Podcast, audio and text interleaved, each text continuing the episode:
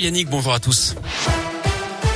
Et on commence par vos conditions de circulation avec toujours ces ralentissements sur l'A47 entre Saint-Chamond et Rive-de-Gy en direction de Lyon à cause d'un accident. Le trafic est très encombré dans le secteur. Soyez patients. À la une, on pourra tomber le masque au boulot dès lundi prochain. C'est ce qu'annonce ce matin Elisabeth Borne, la ministre du Travail qui acte la fin du protocole sanitaire en entreprise et le retour à la normale dans les lieux fermés. Elle précise quand même qu'il faudra continuer à appliquer les mesures d'hygiène, lavage des mains, désinfection des surfaces et l'aération des locaux. On rappelle hein, que lundi prochain, le masque ne sera plus obligatoire non plus dans les salles de classe ni dans aucun lieu fermé sauf dans les établissements de santé et les maisons de retraite notamment. Justement, retenir les leçons de la crise sanitaire. Jean Castex était en visite sur le site de Sanofi hier après-midi euh, près de Lyon à Neuville-sur-Saône. Le Premier ministre est venu euh, saluer les investissements annoncés par le laboratoire français. 935 millions d'euros d'ici à 2026 pour développer de nouveaux vaccins, notamment avec l'ARN messager. Une nouvelle usine ultra moderne doit d'ailleurs être construite dans les prochaines années. Dans son discours, Jean Castex l'a redit, nous avons sous-investi dans ces domaines où nous en avons payé le prix. Il faisait référence au retard de la France dans la production de vaccins contre le Covid.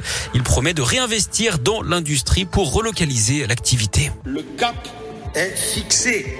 Dans les prochaines années, la France doit retrouver sa place dans le peloton de tête des nations scientifiques du monde et être dans moins de dix ans un leader de la santé, de l'ARN messager et de la lutte contre les maladies émergentes. Avec un objectif précis, dans huit ans, notre pays doit être en état de fabriquer au moins 20 biomédicaments contre, je le disais, 5 aujourd'hui. Le plan santé 2030 présenté l'été dernier prévoit de consacrer 750 millions d'euros à la lutte contre les maladies infectieuses émergentes comme le Covid. L'actu, c'est aussi la journée internationale de lutte pour les droits des femmes. Plusieurs manifs sont organisés en France et dans la région. Aujourd'hui, on vous a mis les infos sur radioscoop.com avec ce bad buzz de la police nationale du Puy-Dôme en cause un tweet publié ce matin pour cette journée spéciale, mais qui ne met en avant que des hommes. Jules Ferry, Jean Jaurès ou encore Charles de Gaulle, sans qui rien n'aurait été possible, peut-on lire dans ce tweet. La publication a fait un tollé sur les réseaux. Elle a d'ailleurs été supprimée une heure plus tard.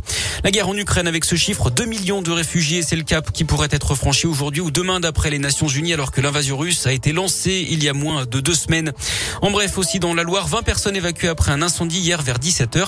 Le feu a pris dans un appartement du rez-de-chaussée d'un immeuble de Roche-la-Molière. Personne n'a été blessé, mais une famille de trois personnes a été relogée. Puis accident de motoculteur dans l'un. Un homme d'une soixantaine d'années a été blessé à Amberieu en Bugey après avoir été pris dans sa machine. Il a été héliporté à l'hôpital Édouard Herriot de Lyon. C'est une première dans le monde du sport. Un fonds de soutien aux sportifs ukrainiens a été créé par le comité international olympique. Les sommes seront utilisées pour organiser la participation des athlètes ukrainiens à toutes les compétitions internationales, mais aussi pour les approvisionner en aide humanitaire. Parfait.